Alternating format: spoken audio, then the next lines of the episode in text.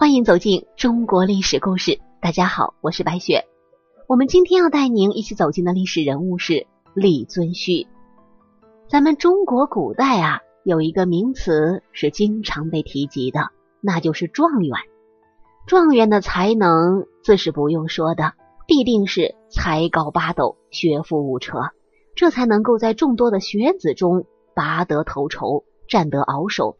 没有一点真本事，那可是不行的。但这样的人往往很自负，以为自己真的是具备治国理天下的才干。但是文凭同才能实在是不能划等号的。这不仅在古代，放在现代也一样是这样的结果。说到才能，要看是哪方面的才能。治国的才能同腹有诗书气自华的文才也是不搭调的。有才。不等于能治国，这完全是两码事。所以啊，尽管李白一生都觉得是怀才不遇，但如果玄宗真的给他弄一个独当一面的官职，咱们以对李白的了解来说，他不一定能够干得好。在历史上有一个叫做李遵顼的，就属于这类人。他的这个“顼”字啊，稍稍有点生僻，左面一个王字旁，右面一个网页的“页”。读作虚的音，是古地颛顼的简称。他是西夏人，高考时高中状元，后来废帝自立，是中国历史上唯一的一位状元皇帝。李遵顼，西夏宗室齐国中武王之子，曾廷试进士第一名。后来他废了襄宗，自立为帝，改元光定。任内全盘承袭襄宗自取灭亡的政策，依附蒙古帝国，继续破坏金国与西夏的关系，因此不断的战败。他连续发动战争，令人民家破人亡，民怨四起，经济严重破坏，国力是直线下降。国将亡之时，传位于子，为西夏仅有的一位太上皇，之后就病逝了。年六十四岁，谥号英文皇帝，庙号神宗。我是不知道啊，这位西夏科举的规模到底有多大？但参考的士子数百上千，应该是有的。史书记载他是端重明粹，少力学，常博通群书，功立传。看来还是有两把刷子的。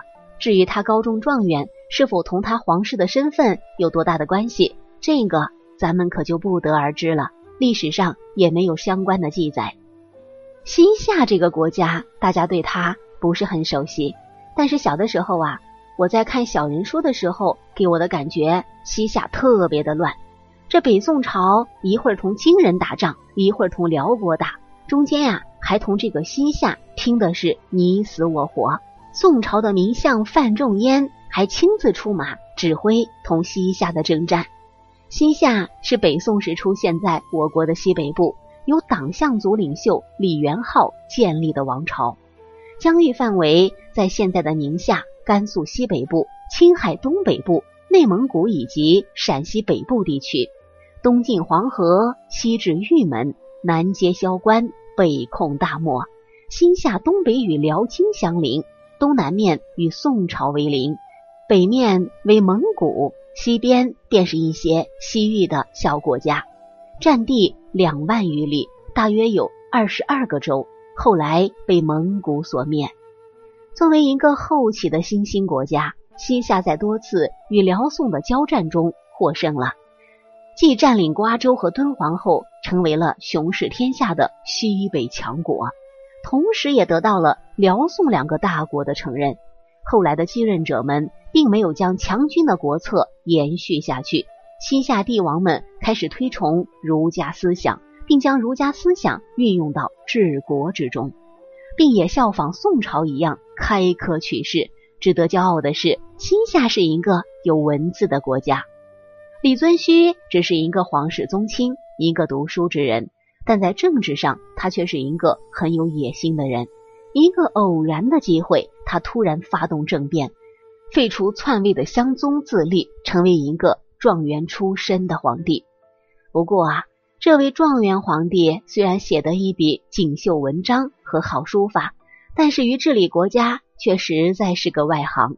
别看西夏同大宋多有征战，但大宋有银子啊，可以做生意，西夏也为此获利颇多，所以两国的关系在这个时候处得还算不错。他真正的死敌是东边的金国，这两个国家乌鸡眼似的一直在争斗着，而西夏的实力毕竟要比金国弱，多年下来早已是力不从心。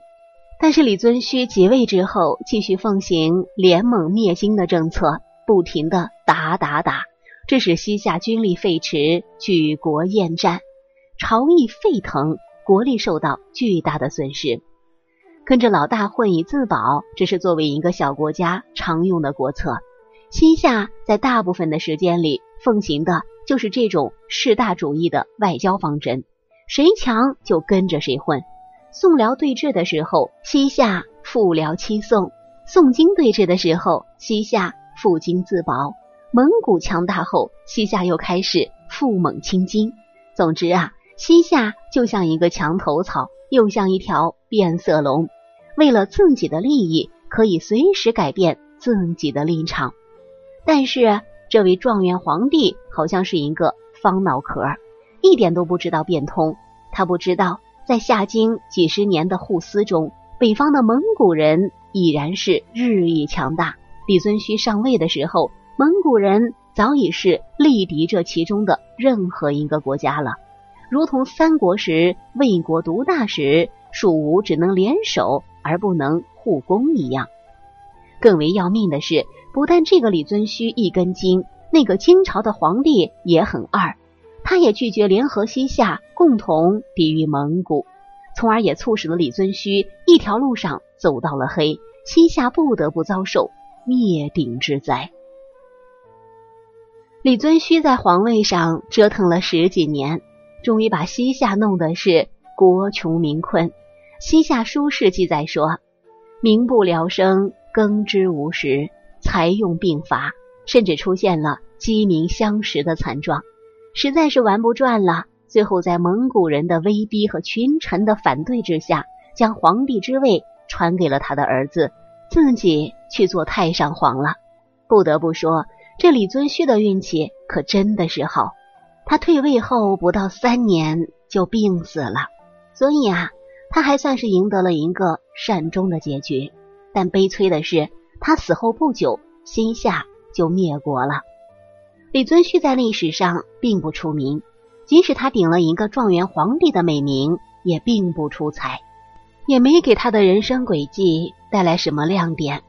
作为历史上唯一的状元皇帝，李遵顼并未展现出远见卓识的政治家的风范，反而因为一连串的愚蠢政策，将西夏带进万劫不复的深渊。他赢得了科举，却输掉了江山。实在是辱没平生所学。对自己才学自信的皇帝，在历史上可谓是很多的。其中那隋炀帝应该算是个中翘楚了。他开科取士，虽然自己没有参加，但他对此却是信心满满。他曾这样说过：“设令正与士夫高选，亦当为天子矣。”也就是说啊，如果我去考，定能考个状元。这话我相信，而且啊，我还相信这杨广的才学是远在李遵顼之上的。但是，就是因为他太过自信，没几年就把老父亲留下的大好江山给折腾完了。他平生才学并没有对他治国的方略带来任何的好处，可见诗词歌赋、锦绣文章于这安邦治国是没有多大帮助的。反观如刘邦这些不识几个大字的人，把那天下打理的是妥妥帖帖，把大臣们也掌控的是随心所欲，这是否可以反证那读书人不太喜欢的一句话“百无一用是书生”的正确性啊？想来这也真的是一个无解的话题了。好了，朋友们，咱们本期的故事到这里就结束了，感谢您的收听，喜欢的朋友欢迎点赞转发。也欢迎您评论留言。下期节目，我们将带您走进一期名词解释的历史故事，那就是老公和老婆。老公和老婆在现代生活当中使用频率实在是太高了。但是您知道他们的出处和由来吗？我是白雪，下期再见。